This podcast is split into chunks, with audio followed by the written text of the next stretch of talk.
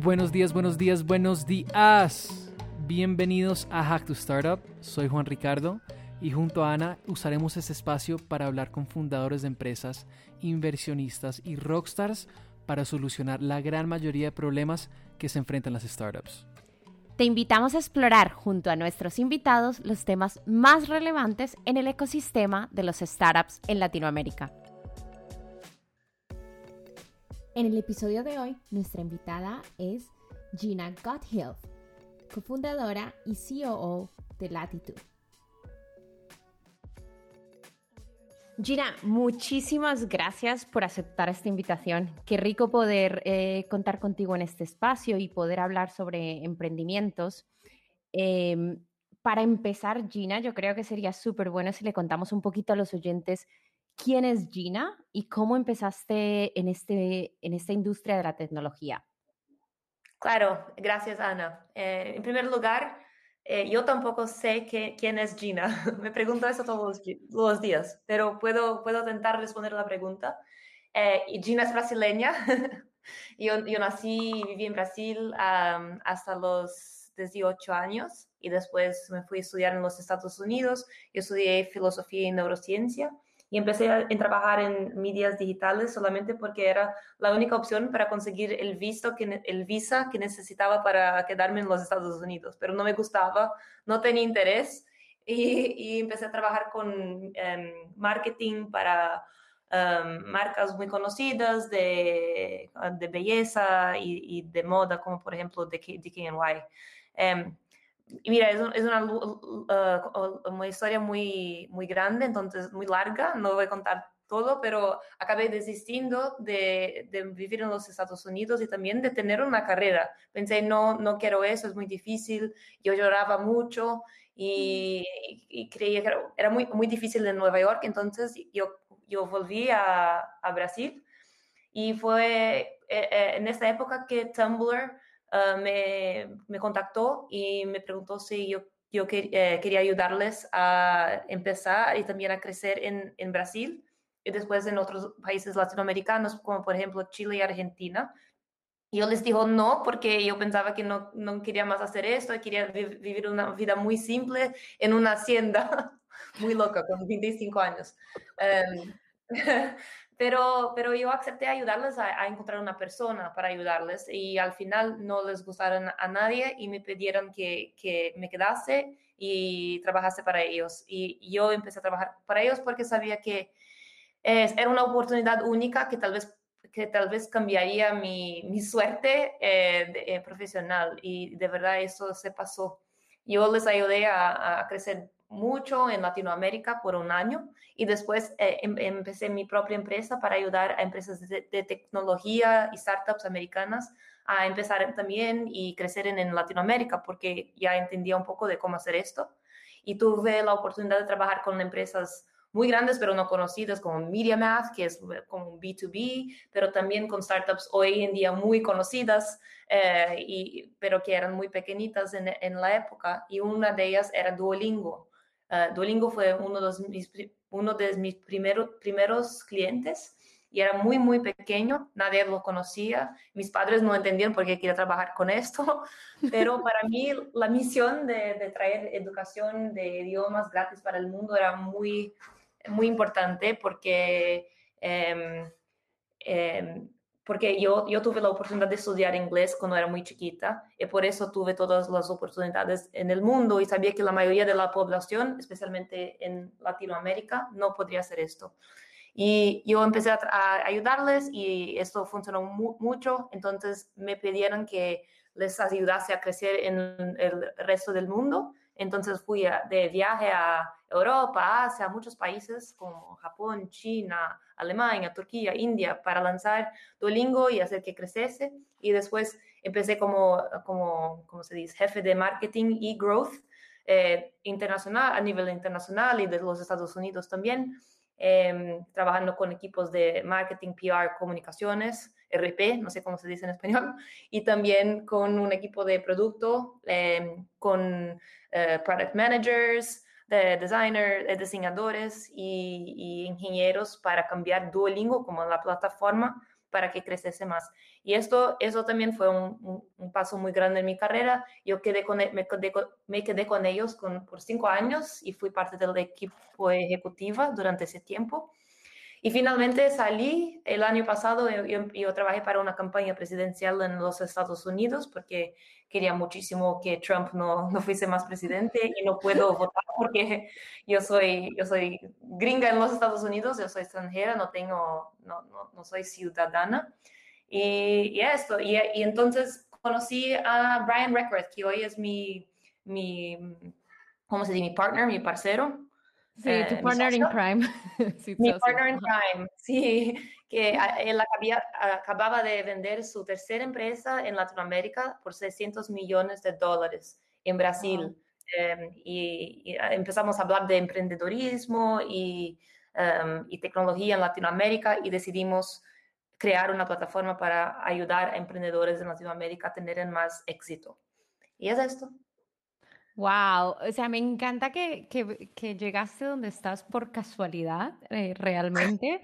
Y la verdad que, que, hay que agradecer a Tumblr que te, te convenciera a empezar a trabajar para ellos, porque gracias a ello tu trayectoria ha sido muy buena. Eh, he visto fotos tuyas en, en, la, en la Casa Blanca trabajando con Duolingo. Además, como hablamos la otra vez, mi madre ama la plataforma y creo que es una tienes razón en una parte, es una forma de, educar y de, abrir puertas a, otras personas en Latinoamérica, porque eh, es cierto que el inglés abre muchísimas puertas y, qué rico que, esté, que hayas podido ayudar a, empresas como Duolingo a crecer. Em, hablando un poquito de, de estas empresas que, bueno, empezaste, cuando empezaste eran pequeños, pero cuéntanos ¿Cuál fue el reto de, trabajar en estas empresas eh, a nivel internacional y sobre todo ayudar a crecer la presencia en, Latinoamérica? ¿Cuáles fueron los retos que te encontraste? Eh, en primer lugar, para mí, uno de mis mayores retos trabajando en Latinoamérica, de verdad, yo nunca como trabajé de verdad para una empresa latinoamericana, solo para empresas americanas.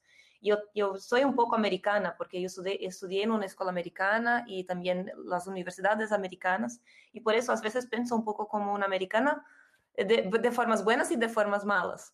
Pero para mí fue, fue, difícil trabajar en Latinoamérica porque en esta época yo creo que eso está mejorando un poco, pero depende mucho del sector y e, etcétera. Era muy difícil porque eh, la gente no llevaba tan, en, como se dice, en serio las cosas. Por ejemplo, el tiempo. Entonces eh, yo, yo me, recuerdo que tenía una entrevista con un, periódico muy importante aquí en San Paulo y estaba esperando el periodista por 20 minutos después que íbamos a encontrarnos y, 20 minutos después recibo un mensaje, voy a, voy a estar, ¿cómo se dice? Voy a, voy a llegar tarde. Y voy a llegar tarde. And I'm like, what?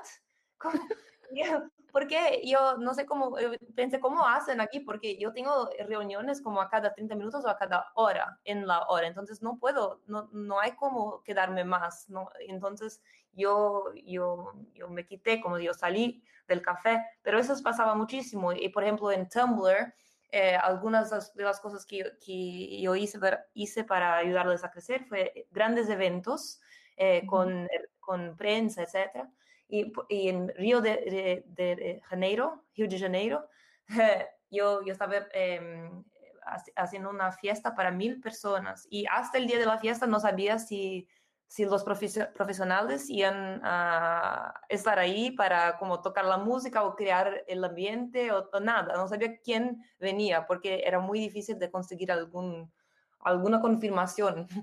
Entonces, es muy difícil cuando se tiene un momento un poco más cómo funcionan las cosas en los Estados Unidos. Eh, otra gran, um, ¿cómo se dice? Otro gran reto, Para, para, empresas americanas eh, es muy difícil de crear empresas en Latinoamérica, especialmente en Brasil, como toma, eso toma más de 100, 100 días o algo así en media para crear una empresa. Y eso no es así en los Estados Unidos, pero para mí esto fue muy bueno porque era una, como una oportunidad. Yo veía, esto como una oportunidad porque yo les decía, no tienes que abrir una empresa en Brasil, yo seré tu empresa en Brasil. Y, yo trabajo como no tiene que hacer nada y yo, yo te ayudo a entender si, si, debes o no abrir una empresa y te ayudo a hacer todo ese proceso. para mí esa, es la, mayoría de las, de las partes de, los retos eran como oportunidades para mí como emprendedora y, para ayudar a los americanos a llegar a, Latinoamérica. Em, y bueno, creo que, creo que es esto. Eh, me encanta porque yo creo que, aunque yo soy colombiana, crecí también fuera y llevo mucho tiempo fuera de Colombia y también eh, estoy contigo que es, es difícil cuando, cuando vas a trabajar en Latinoamérica el tema del horario, el tema de, de, ciertas cosas a las cuales ya no estamos tan acostumbrados se hacen un poco más, más complejas para nosotros. Em, hablando un poco de de latitud, porque es lo que estás haciendo ahora y me gustaría un poco eh, que los oyentes conocieran muchísimo más. Eh, ¿Qué te llevó a empezar esta, a cofundar este programa y, cuéntanos un poco más qué es latitud? Claro, em, bueno, yo, yo conozco a, gente muy inteligente, muy increíble en toda Latinoamérica y, y, cada año conozco a más gente eh, que quiere eh, resolver nuestros grandes problemas en la región. Y tenemos problemas, en, de cierta forma, mucho mayor que los problemas en Silicon Valley, porque la vida en Silicon Valley es, es más o menos fácil. Entonces, están creando plataformas increíbles, pero muchas también son como juegos o cosas sociales. Aquí en Latinoamérica tenemos problemas muy grandes como gente que no tiene acceso a crédito, a banco o a em, educación o a, ¿cómo? Health. Um, ¿Cómo se dice esto? Um, sí, a la salud. A la salud, gracias. Eh, entonces, para mí hay, problemas mucho mayores aquí y hay talento increíble y gente que, que, ya trabajó en algunas de las mejores empresas de tecnología en el mundo, como por ejemplo yo, eh, y, o, que estudiaron en las mejores universidades eh, a nivel mundial y volvieron a sus países. pero hay, hay, muchas dificultades que yo creo que yo puedo ayudar a, a quitar en, en, Latinoamérica. No sé si quitar es la palabra correcta. Em, hay, dificultad, dificultades muy simples que eh, si no existiesen, las, las, eh, los emprendedores podrían ser mucho más exitosos eh, y es mucho más difícil hacer todo aquí en Latinoamérica. Y porque yo tuve, yo, yo, yo siento que tuve mucha, mucha oportunidad. y porque yo, yo pasé por esa experiencia, yo siento que es como mi responsabilidad traer eh, esas oportunidades y ese conocimiento para mi país, para Brasil y también para la, región como un todo, porque creo que tenemos mucha fuerza juntos. Em, y entonces, eh, eh, uno, hay problemas muy grandes para ser resolvidos y pueden ser resolvidos con tecnología. Estamos como 10 años después de, los Estados Unidos en, muchas formas. El, el, ecosistema no es tan desarrollado y, ah, bueno, hay muchas oportunidades. En segundo lugar, creo que es algo que yo realmente puedo ayudar, porque yo entiendo muchas cosas que ayudarán a las empresas en los Estados Unidos a tener un éxito y creo que puedo traerlos para aquí. Em, y entonces es eso, Brian y yo um, acabamos uh, nos hablando mucho, el año pasado yo estaba, yo vivo en Nueva York normalmente, pero ahora en pandemia yo estoy, yo, no, yo soy nómade, no tengo más casa. Y yo compré un, un, carro y manejé hasta Napa. Y para quien no conoce, es como de un, de un lado de los, Estados Unidos, de los Estados Unidos hasta el otro, completamente, 35 horas de viaje. Y cuando llegué a Napa, conocí a Brian por, por eh, como eh, Zoom, porque estábamos haciendo un programa, el mismo programa, pero había mucha gente, había mucha gente en ese programa, y percibí que él vivía muy cerca de donde yo estaba. Entonces acabamos nos conociendo y hablando muchísimo acerca de esos problemas y de, las oportunidades en Latinoamérica. Y identificamos como tres pilares que son cosas que son que existen en, en Silicon Valley que ayudan mucho a startups. En primer lugar, es una comunidad. Eh, no es que todos son amigos o, algo así, pero casi todo el mundo trabaja en, en startups y, en tecnología. Entonces, cuando conoces a alguien, mismo que sea como un amigo, alguien de un, ¿sabe? De un dating app que quiere, como sabes, cualquier persona que, conoces eh, tiene, ah, puede, puede tener una, una conversación muy interesante hacer y conocer qué otras empresas están haciendo, como cómo están resolviendo problemas de marketing o design y cómo están contratando y cómo están pensando acerca de cosas. Y en Latinoamérica los emprendedores son muy, mucho más como isolados, ¿puede decir eso? Sí, sí, sí, sí que están un poco más, sí. Ajá. Sí, no, no, no, no Aislados. exacto. No, les no se hablan y es, es, muy, es una jornada muy, jornada, un journey muy... Sí, es un camino un poco más complicado porque no hay esa comunidad, tienes razón. Exacto, es muy, es muy lonely, es solitario, eh, muy, solo y por eso no hay un cambio de informaciones que yo creo que acelera el, el ecosistema muchísimo, pero no podemos ver eso, es como invisible esa aceleración. Pero para cada em, emprendedor que puede hablar con alguien que ya pasó por, por los mismos problemas hace un mes o dos meses y puede contarle cómo, cómo resolvió esos problemas. Y ese emprendedor no tiene que como em, eh, buscar en, en, Google desde empiezo y pasar como una semana, dos semanas buscando respuestas. Esto acelera a cada momento mucho la empresa y para un emprendedor tiempo es más que dinero, es la cosa más importante. Entonces, eso es, la parte más importante para, mí. Y también yo creo que no tenemos mucho una comunidad entre los países de Latinoamérica. Nos consideramos como muy individuales como países, con Brasil es Brasil, México es México, eh, Colombia es Colombia, y eh, tal vez en eh, otros países que hablan español son un poco más unidos, pero yo creo que hay mucha oportunidad de, colabora de colaboración porque tenemos los mismos problemas de corrupción, de violencia, etc. Y Cierto. es muy difícil hacer todo en todos nuestros países y nuestros idiomas son parecidos, por eso yo hablo español más o menos. Lo hablas muy bien, Gina. Gracias, gracias, pero yo, es porque yo, yo nací brasileña y, y, aprendí portugués, yo nunca estudié de verdad español.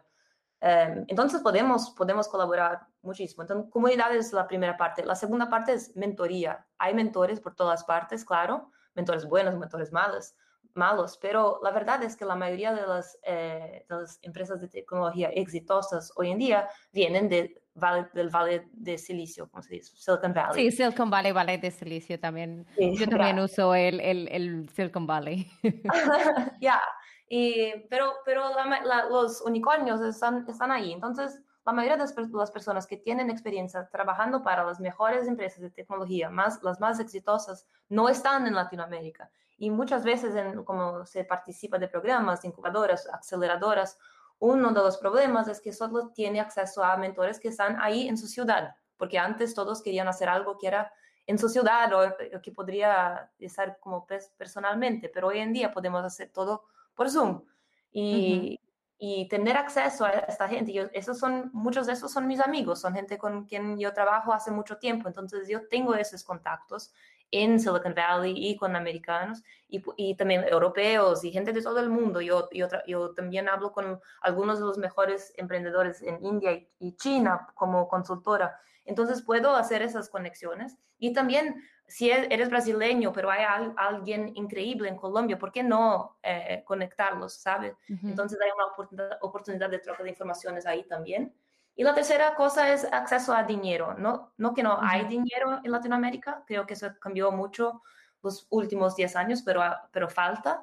Pero el, eh, en primer lugar, el, ecosistema de VC, de Venture Capital, no es tan desarrollado y hay menos opciones y es como un club. Entonces, si no conoces a las, las personas que, que, que son parte de eso, casi que no tiene cómo llegar y mucha gente no entiende cómo funciona ese, ese, ese, ese juego. Y también las mujeres no, simplemente no tienen acceso. Esto ya es verdad en todo el mundo, pero en Latinoamérica hay mucho más, yo creo, eh, chauvinismo, como se dice. Um, Sí, es mucho, sí, es mucho más, eh, todo se, se, se, toda la inversión va a los hombres y eso es algo que, que vamos a tocar un poquito más adelante porque eh, quiero, quiero saber tu, tu opinión en esta parte, pero, pero sí, es eso que, pasa en Latinoamérica. Gracias. Y, y, y la, la, última cosa es que eh, yo pasé por esto. Cuando yo salí del Duolingo quería mucho empezar mi, mi, empresa de tecnología, pero no sabía qué hacer. Y es muy um, desagradable no tener un empleo y estar como pensando en, en qué, qué, quiere hacer, porque todos te, te, preguntan, ¿qué haces? ¿Dónde trabajas? Ah, yo estoy creando una empresa. Bueno, ¿qué empresa? ¿Qué, ¿Tienes una idea? no, no, estoy como fallando oportunidades. Pareces una loca, ¿sabes? Un, como, ¿cómo? estás haciendo que estás en tu cuarto todo, todos los días pensando en la vida, eh, bueno para ti, ¿sabes? Es, y, y, para alguien que siempre trabajó con, de forma muy como uh, organizada, eso es, es, un momento muy solitario y, y, también que da miedo y mucha gente acaba desistiendo muy rápido y, y acepta un empleo en una, una, gran empresa porque puede ganar más dinero y te, te tener un título, etc. Yo quiero ayudar a esta gente que es muy inteligente, tiene mucha posibilidad, ideas para, para solucionar problemas de nuestra región, pero en este momento de fluidez y de desconcerto, no sé cómo se dice. Um, y ayudarles a, a, a, pasar por esa fase de, de, encontrar su idea, encontrar su co-founder y, y, darles un, un, una estructura. Y es esto que estoy creando ahora en Latitud, será nuestro próximo programa. Ahora estamos haciendo un programa para um, para eh, startups in early stage. Entonces, eh, que ya empezaron, ya tienen, una, idea, tal vez ya tienen un MVP y, y, y estamos les ayuda, ayudando. Vamos a continuar a hacer esto y, y presentarles a inversionistas a, a, nivel global, pero también vamos a crear un programa para los que quieren ser emprendedores, pero todavía no empezaron. Wow, me, me, encanta todo esto que estás haciendo y además, o sea, para, para como eh, hacer un resumen de lo que es Latitud, estás, es, están intentando crear esa comunidad, eh, llevar esa mentoría de gente de Silicon Valley eh, e incluso facilitar el acceso a, fondos o a, o a dinero para emprendedores que están pensando o que tienen una idea y que están apenas como empezando a madurar esa idea y no tienen claro qué van a hacer. Me parece súper chévere todo lo que están haciendo porque es algo que, que, creo que hace falta en la región. Tienes muchísimas razones, algo que no se ve eh, muchísimo en, en, Latinoamérica y mi experiencia también de haber vivido en Silicon Valley es, es esa, esa comunidad ayuda a que muchas personas y muchos emprendedores se conecten unos con otros e incluso puedan encontrar un co-founder, como dices, o sea que súper, súper lo que está haciendo Latitud. Eh, una, una, acerca de Latitud, una preguntita, eh, por si alguien que está interesado y, nos está escuchando, eh, ¿cómo pueden conectar con Latitud? ¿Cómo pueden aplicar eh, para, para, vuestro programa? Sí, eh, pueden aplicar en apply.latitud.com, no, a p p l y latitud.com. el programa es en inglés, entonces es importante saber hablar inglés. podemos hablar acerca de esto porque yo sé que esto es como una barrera muy grande para la mayoría de la población latinoamericana. Entonces fue una decisión muy, muy difícil, pero estratégica. Eh, por, pero, pero bueno, eh, por favor, eh, entren en contacto conmigo también por LinkedIn um, y, y nos hablaremos. Perfecto. Bueno, hablando un poquito de, antes has tocado algo muy interesante sobre el, el venture capital y las aceleradoras y, y yo creo que, que, que, hablaste un poco de, de, cómo este el ecosistema es un poco más diferente en Latinoamérica. ¿Qué, qué crees que hace falta para potenciar eh, el ecosistema de, de, venture capital y aceleradoras en Latinoamérica? La verdad es que falta un poco de tiempo, tal vez, para conseguir eh, desarrollarlo un poco más, pero eh, hay, hay, muchas cosas. En primer lugar, eh, yo creo que hay una, una oportunidad muy grande para um, inversionistas internacionales en este momento, porque hay mucha oportunidad en Latinoamérica que está empezando y nuestro dinero no, no vale casi nada, como se no vale casi nada, es muy... Sí, sí, es, la, la, la, el cambio de, de moneda cambio. es un poco... Uh -huh. Exacto, el cambio. Entonces, si tiene un dólar, eso llega mucho más lejos do que en, en los Estados Unidos. Entonces, hay, hay, como una falta de capital, eh, de cierta forma, y creo que hay oportunidades para, para, inversionistas internacionales. Hay capital aquí, pero en las manos de, mucha, de, de poquísima gente. Eh, entonces, también hay oportunidades para, para esta gente empezar a entender un poquito más acerca del, del mundo de startup y, y, y verlo como oportunidad de inversión. Eso es número uno. Número dos es que, ¿por, por qué? Mira, no es como yo, yo, digo desarrollado, quiero decir, hay pocas opciones, no hay tantos fondos de inversión como en otras partes del mundo, en los Estados Unidos que yo conozco. Hay, poquísimas opciones muy conocidas hoy en día. Entonces, eh, puede o tener dinero de este o de, otro, o si no, de alguien que nunca, que, la mayoría de la gente no conoce. Y el problema de no conocer el fondo es que no te da ese marco de como, mira, yo tengo inversión de este, de este VC muy conocido. Eso, Esto creo que tenemos, tenemos mucha oportunidad para crear no, eh, nuevas opciones, opciones diferentes y también por, por gente diferente. La mayoría del dinero aquí eh, de VC está en las manos de hombres blancos. Y esto, esto es el caso en el mundo todo, pero aquí yo veo más. Entonces hay mucha oportunidad para mujeres, para gente que no, no es blanca, em, para, para, empezar a invertir en gente que no es blanca y, y, y, mujeres, etc. Claro que hombres blancos pueden invertir en, en, en todo, todo el mundo, pero eh, es difícil de, de, no, de no aceptar que hay formas de cómo pensamos que es basada en, en, en quién somos nosotros. Claro, sí. Entonces, tiene, razón porque... Ah, perdón, sí. continúa. la, tercera, la tercera y última cosa es que em, no falta, falta educación. ¿Por qué, no, porque no hay tanta oportunidad? Porque no hay tanta gente que ya ha hecho esto con éxito. Eh, falta información de cómo empezar, de cómo entender ese mundo, de cómo em, negociar con VCs y, cuáles son tus oportunidades y, estas, y, esto para que los emprendedores tienen más poder y no siempre tienen que aceptar las condiciones de los tres VCs que existen, ¿sabes? Exacto. Yo creo que tocas una parte muy importante, o sea, em, si comparamos el, el, VC, o sea, lo que es los Venture Capital eh, con Latinoamérica, el, el acceso a capital de riesgo es algo que se está dando en los últimos años. Eh, yo no sé si tú te acuerdas, pero yo cuando crecí en Latinoamérica, a ti te prestaba un banco y punto. o sea, ese, tu acceso a capital era un banco y bueno, la gente que prestaba así como por debajo de cuerda y, ya está. Y, yo creo que esto de, acceder a un fondo de capital de riesgo es algo muy nuevo para, la región y, es algo que, como has dado en la clave, o sea, falta desarrollarlo, falta la educación, eh, falta por, poner, eh, poner esos fondos en manos de más personas.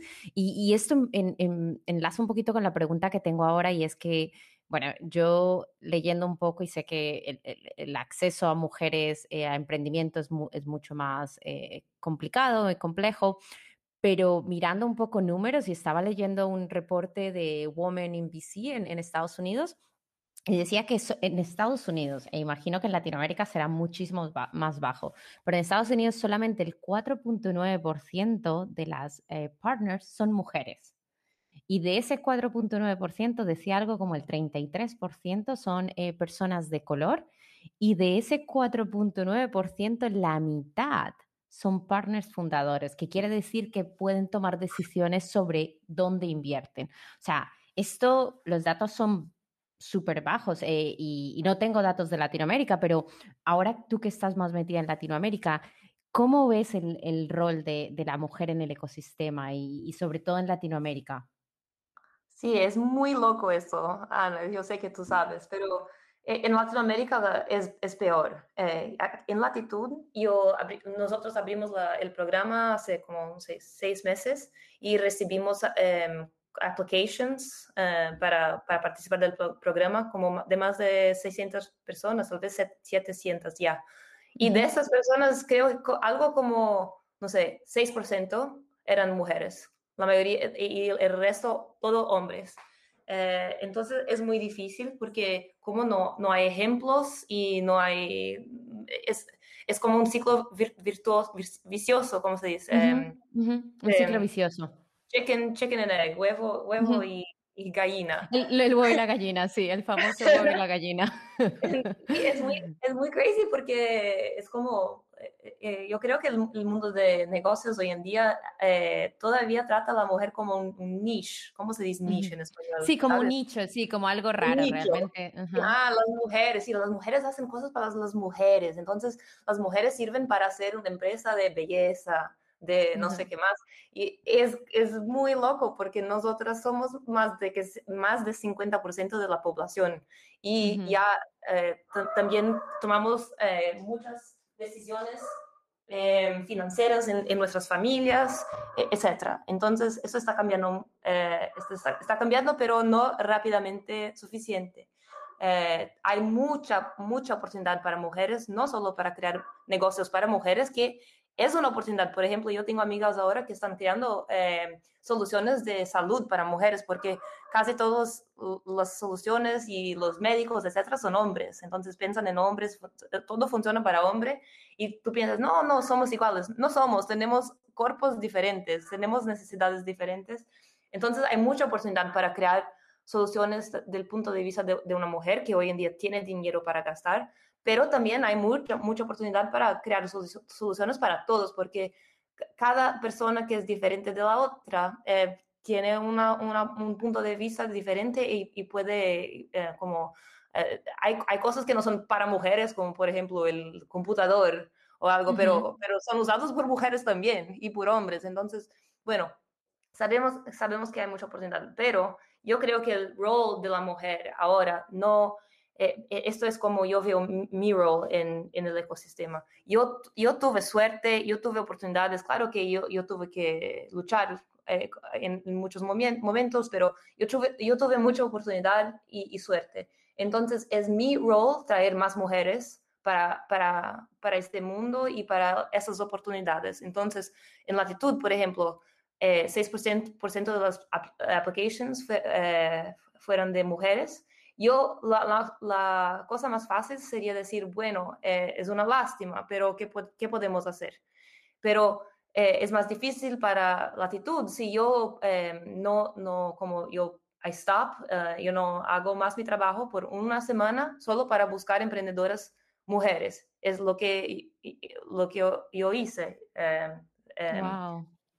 Porque yo sé que existen, pero no están no Les da miedo aplicar, les da miedo Exacto, entonces tenemos que buscar, y es misma cosa para eh, eh, hiring, yo en, yo percibí esto, para una startup todo, todo el tiempo eh, es importante, todo, todos los días es como semanas o meses, entonces si, si necesitas un ingeniero y vas a decir, no, yo quiero contratar a un ingeniero no blanco o Em, o que sea una, mujer, es muy difícil para esa startup porque puede morir si no encuentras la, la persona. Y si encuentras un, hombre blanco muy bueno, tiene que contratarlo porque tiene que sobrevivir. Esto es verdad y continuará siendo verdad y esto no, no, yo no recomiendo cambiar inmediatamente porque si una startup no, no existe, porque no, no, no, pude, no, puede, eh, no pudieron desarrollar las soluciones porque no tenían la gente necesaria, no pueden contratar las mujeres y, y, otras, y otras personas después. Pero hay un momento que puede sí esperar un poco y pensar, ok, voy a buscar el mejor candidato, pero voy a buscar un poco más porque yo sé que hay candidatos tan buenos que no están aquí eh, en mi frente, porque no son mis amigos, no son mis familias y no están en mi mundo, porque yo soy blanca, por ejemplo, porque yo soy un, hombre, etc. Entonces, eso número uno. Y, número dos, eh, lo que yo hago también es, yo recibo muchos pedidos de ayuda por LinkedIn, Twitter, eh, Gina, eh, podemos hablar, quiero saber qué piensas de esto. Em, y normalmente yo decía sí, pero ahora no, no tengo más tiempo, pero si es una mujer o algo, o alguien no, que, que sea no blanco, yo, yo les ayudo porque siento que es mi responsabilidad. No siempre, pero casi siempre. Sí, además, Gina, o sea, primero te felicito porque creo que es una forma un poco de cambiar este status quo o como la, el paradigma que ahora mismo en, alrededor de la mujer.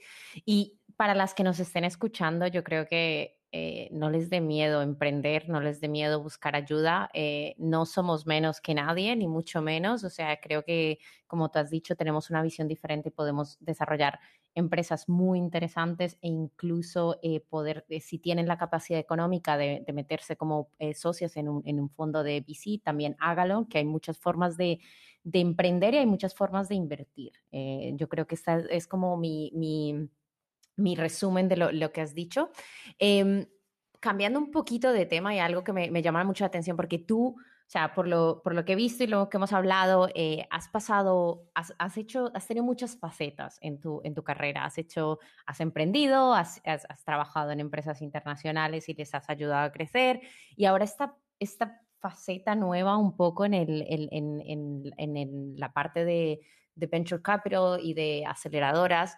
Eh, cuéntame un poco más cómo ha sido esta transición, o sea, de pasar de este mundo corporativo, de, todas las reuniones eh, y de un poco más esa seguridad corporativa a pasar un poco más a trabajar con, emprendedores y, incluso con venture capital. Sí, bueno, la, la, verdad es que la mayoría de las empresas que yo trabajé, mismo las corporativas, yo entendí que no, nadie sabe nada. mismo en las grandes empresas, están, todo, todas las personas están siempre, ¿cómo se dice? Fingiendo, fingiendo, uh, fingiendo. Que, que, saben todo, pero de verdad no saben nada. Entonces, e, esto es muy parecido, pero al menos el emprendedor sabe que no sabe nada. eh, entonces, eso es, es una, una, cosa que aprendí. Pero para mí, sí, yo, yo trabajé en todas esas, e, esas áreas, pero la verdad, Ana, es que yo siempre trabajo en cosas que no tengo no soy capacitada para hacer. Yo, yo soy como, ah, bueno, Gina, eh, ¿puedes ayudar a Tumblr a, crecer, crecer en Latinoamérica? Sí, sí, claro, pero no tengo experiencia. Gina, eh, vamos a trabajar en Duolingo y, ser jefe de marketing a nivel mundial. Sí, sí, sí, lo hago. Quiero ser jefe de growth. Y me recuerdo de, me recuerdo de, volver a mi, a mi mesa, a mi computador y, y, y buscar en Google qué es growth. Espero que tu jefe no esté escuchando esto. Porque la verdad es que nadie sabe nada y, cuando tú entiendes esto y que la, la cosa más importante es, es ser es ser, um, es ser curiosa y, y, buscar soluciones y utilizar Google y preguntar cosas, esto, esto es lo, más importante. Y ahora estoy empezando a trabajar un poco como inversionista. Latitud, nosotros tenemos un fondo, ya invertimos en una startup en Latinoamérica, ya vamos a invertir en una segunda. Eh, claro que estoy trabajando con con gente, que sabe más que yo. Mi, mi, socio, Brian Reckworth, es un eh, eh, investidor ángel y ya invirtió en más de 50 empresas. Entonces, pero yo estoy aprendiendo todos los días un poquito más, un poquito más. Y, yo, yo creo mucho en fake it till you make it, ¿sabes? Todos están faking it, todos. Tiene que aceptar esto. Y incluso nuestros padres, mi mamá y mi papá no saben qué están haciendo como mamás y papás. Esto nos aprendemos cuando crecimos y es la misma cosa en nuestra carrera. Entonces, entender esto es, es muy poderoso porque no, no, no, um, alguien no hacer algo porque crees que no sabes hacer, lo hace para aprender a hacerlo. Y, y eso creo... Sí. Sí, no, Gina, o sea, qué recomendación y qué, y qué consejo más, más sabio has dado a, a los oyentes de, de no tener miedo a, aprender, aprender cosas y, no tener miedo a, nuevos retos. Yo creo que eh, volviendo, y, conecta mucho con el tema que estamos hablando antes, como mujeres nos da miedo aplicar a ciertos trabajos porque no creemos que no tenemos todos los requerimientos, pero eh, podemos hacerlo, podemos aprender. Entonces, eh, súper, súper bueno esta, este consejo de que la gente se mantenga curiosa y, se atreva a hacer las cosas. Eh, Gina, un poco eh, algo rapidito y tenemos dos preguntas más para terminar y, pasamos a nuestra ronda de preguntas rápidas. Em, yo siempre a todos los fundadores que, que entrevisto les pregunto sobre lo más difícil que es levantar fondos y eso es como un trabajo a tiempo completo. Así rápidamente, eh, ¿qué consejos le darías a estos emprendedores que ahora mismo están en esta tarea de, conseguir estos fondos para poder crecer su empresa? Algo que tú digas, oye, cada vez que vayan a hacer un pitch, esto son cosas que deberían tener en cuenta. Ok, mira, yo estoy aprendiendo acerca de esto ahora también, entonces no, no, sé tanto acerca, de, de, esto, pero lo que, lo que veo con los emprendedores de latitud, Número uno es aceptar que va a ser muy, difícil. Eh, eso que, quiere decir que no vas a dormir bien y no vas a comer bien en ese tiempo. Entonces es importante saber esto para que durmas bien y, y comes bien, porque si no va a quedarte, como se dice, enfermo y no, y no puedes hacer nada enfermo. Esto yo veo mucho porque es muy stressful. Em, número uno. Número, número dos, creo que es... Em, eh, empiece a hablar con inversionistas antes de que necesitas eh, captar dinero, porque esto es, torna, torna la situación un poco más fácil. Entonces, preséntete, envíe emails o LinkedIn para que te conozcan antes de que los necesite. Eh, y también eh, busque a alguien que conozca a los VCs que pueda presentarte, porque un, como se dice, warm intro es muy importante en este mundo. Eh, mucho más fácil de hablar con alguien si, si un amigo o alguien que ya, esa, esa persona ya confía, les, di, les dije, por, debes hablar con ese emprendedor. Um, ¿Qué más? hay es importante entender qué, qué, qué, tiene que tener en un pitch. Es, hay muchos como formatos online, pero busque de los mejores fondos a nivel global. Hay, eh, no es complicado, pero tiene que ser simples, tiene que ser em, fácil de entender, tiene que tener algunas informaciones, em, algunos números, etc. Busque esto uh, y, y, y, no haga, no haga mucho, haga mucho, ah, no haga algo muy complejo, porque complejo complejo porque los VCs no tienen tiempo. Entonces, cuando reciben tu mensaje la primera vez, van, a ver súper rápido y tiene que ser rápido de entender. Em, bueno, creo que... Yo creo, que, yo creo que ya ha estado bien, o sea que ah, voy a resumirlos. Uno, em, has, hablado de la parte de cuando vas a, a, recoger capital, que sepan que va a ser un algo muy estresante, un, periodo muy estresante. Dos, eh, intentar hacer conexiones con los VCs antes de que necesites el dinero. También utilizar las conexiones, has dicho de eh, que te presenten eh, a otras personas es mucho más fácil a llegar y buscar la información de todo lo que tienen que poner en su pitch, o sea, que, busquen en Internet, hay es verdad, hay muchísimos formatos de la información que tienes que poner y, que sea simple y rápido porque los VCs no tienen tiempo. Bueno, Gina, una, una, dime, dime. Última cosa es no, es, no empiece con los VCs que más quiere captar dinero, los más importantes. Si tiene la oportunidad de hablar con VCs grandes, no, no, no haga esto antes de hablar con los pequeñitos, porque va a cerrar mucho. Sí, sí, vale, perfecto. Pues espero que estén tomando nota los que nos escuchen. Eh, Gina, este año, este último año, las cosas han cambiado mucho en Latinoamérica. ¿Qué, sectores, desde tu punto de vista, crees que se potenciarán este año en la región? Yo, creo que probablemente fintech y proptech uh, son, son áreas que, pueden crecer mucho. Por ejemplo, aquí en Brasil acaba de empezar el open banking, entonces estamos empezando a entender que no tenemos que hacer las cosas como como eran en, finanzas, y finanzas es como algo monolítico, es enorme y ah, hay mucha oportunidad para, para em, observar que, que, ya existen otros países más desarrollados o cómo las cosas podrían ser y, crear soluciones. Eh, también estamos mudando mucho mm, cómo pensamos acerca de dónde vivimos, de con quién, de qué formato, etcétera, especialmente eh, durante la, la pandemia pero en general creo que esto está mudando, entonces por eso hay, hay mucha oportunidad, no solo en real estate, um, como se dice en, no sé cómo se Sí, en, en, el sector de inmobiliario. Sí, gracias, pero también PropTech, que son cómo facilitar esa experiencia del sector inmobiliario, que es muy muy complicada. Eh, también creo que el mundo todo empezó a entender que podemos trabajar de casa, entonces eso no, va, a cambiar completamente, completamente.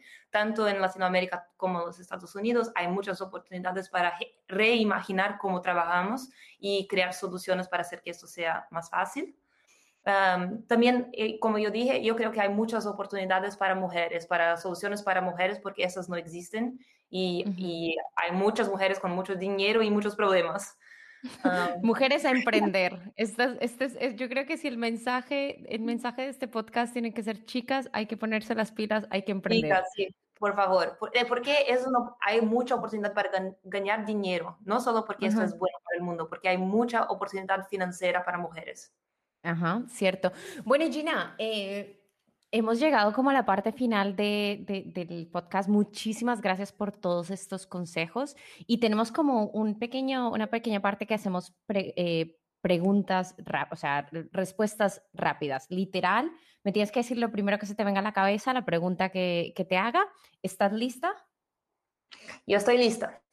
Vale. ¿Libro favorito? Harry Potter. ¿Qué te hubiera gustado?